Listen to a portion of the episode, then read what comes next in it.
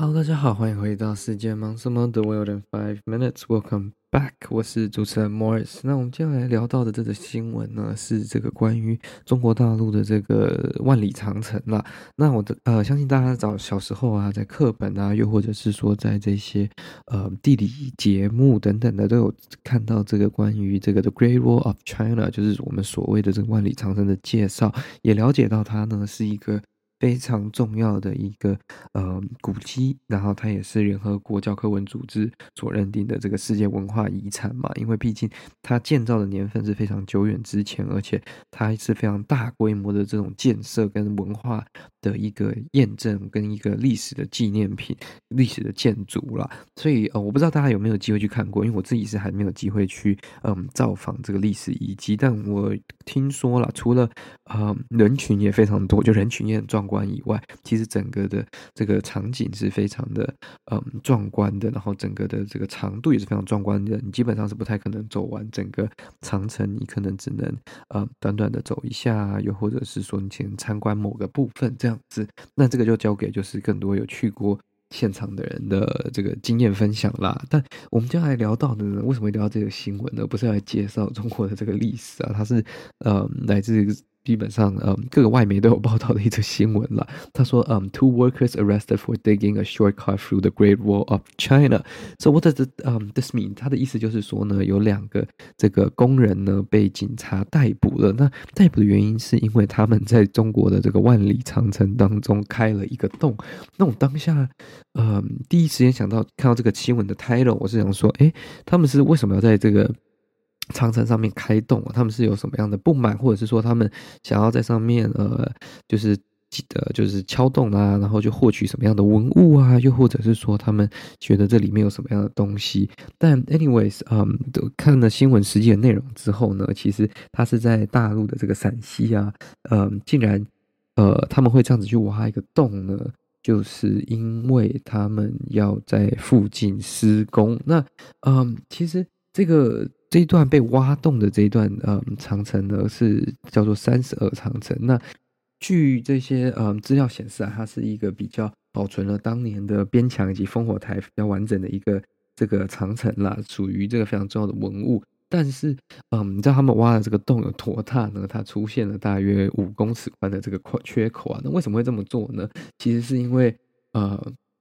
他们其实他们一开始也没有发现，他们是接到了别人的这个报案电话，然后他们的警方去现场去勘验之后，才发现说，哎，他们是被这个大型机械所挖，所以他们就在当场呢这附近去循线去追踪，然后找到就是附近有一个这个挖掘机跟一对的这个男女工人。那经他们询问之后，他们也承认，就是说，哎，这是他们指指责挖的洞啊，呃，他们。没有特别认为说怎么了，他们说只是为了节省路程，所以他们开了这个大缺口，所以他们的这个挖土机才可以从这个缺口当中去做通行，然后这样他们才可以呃从他们需要挖掘的地方到他们到这个呃这个叫做废弃物的地方的距离比较缩短，然后他们的工作会更有效率。那他们基本上就直接被嗯、当逮捕了嘛，因为他们对这个长城的整个结构跟它的完整性以及文物的安全都造成了严重的破坏。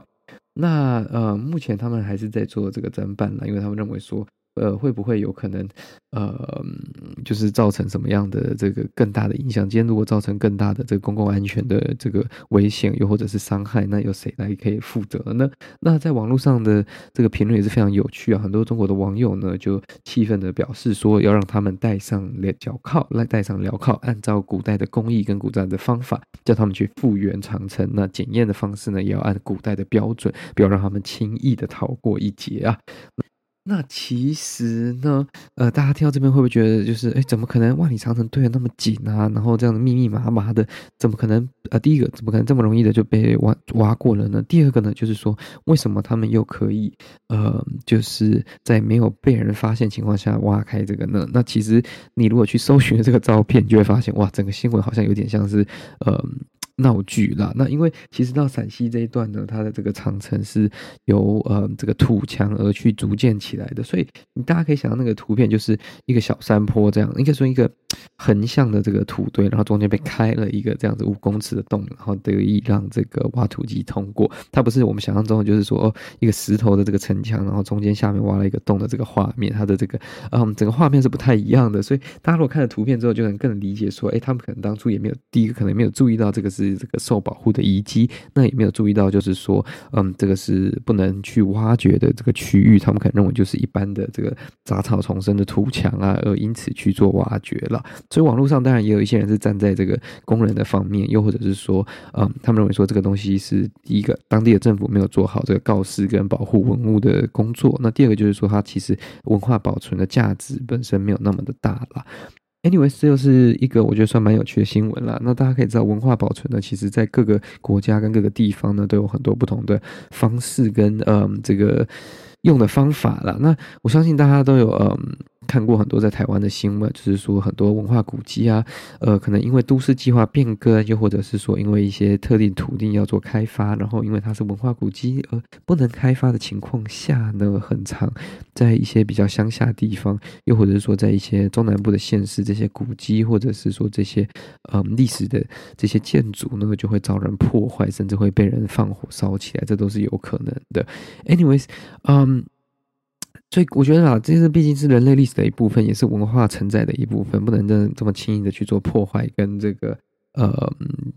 这样子的动作了，这样子是比较不良好的哈。Anyways，这就是今天为各位分享的这则新闻啦。那如果喜欢这则新闻的话呢，再将它分享给你的亲朋好友，这对我们来说是非常大的帮助。那我们就到这里先这样了，我们下次再见，拜拜。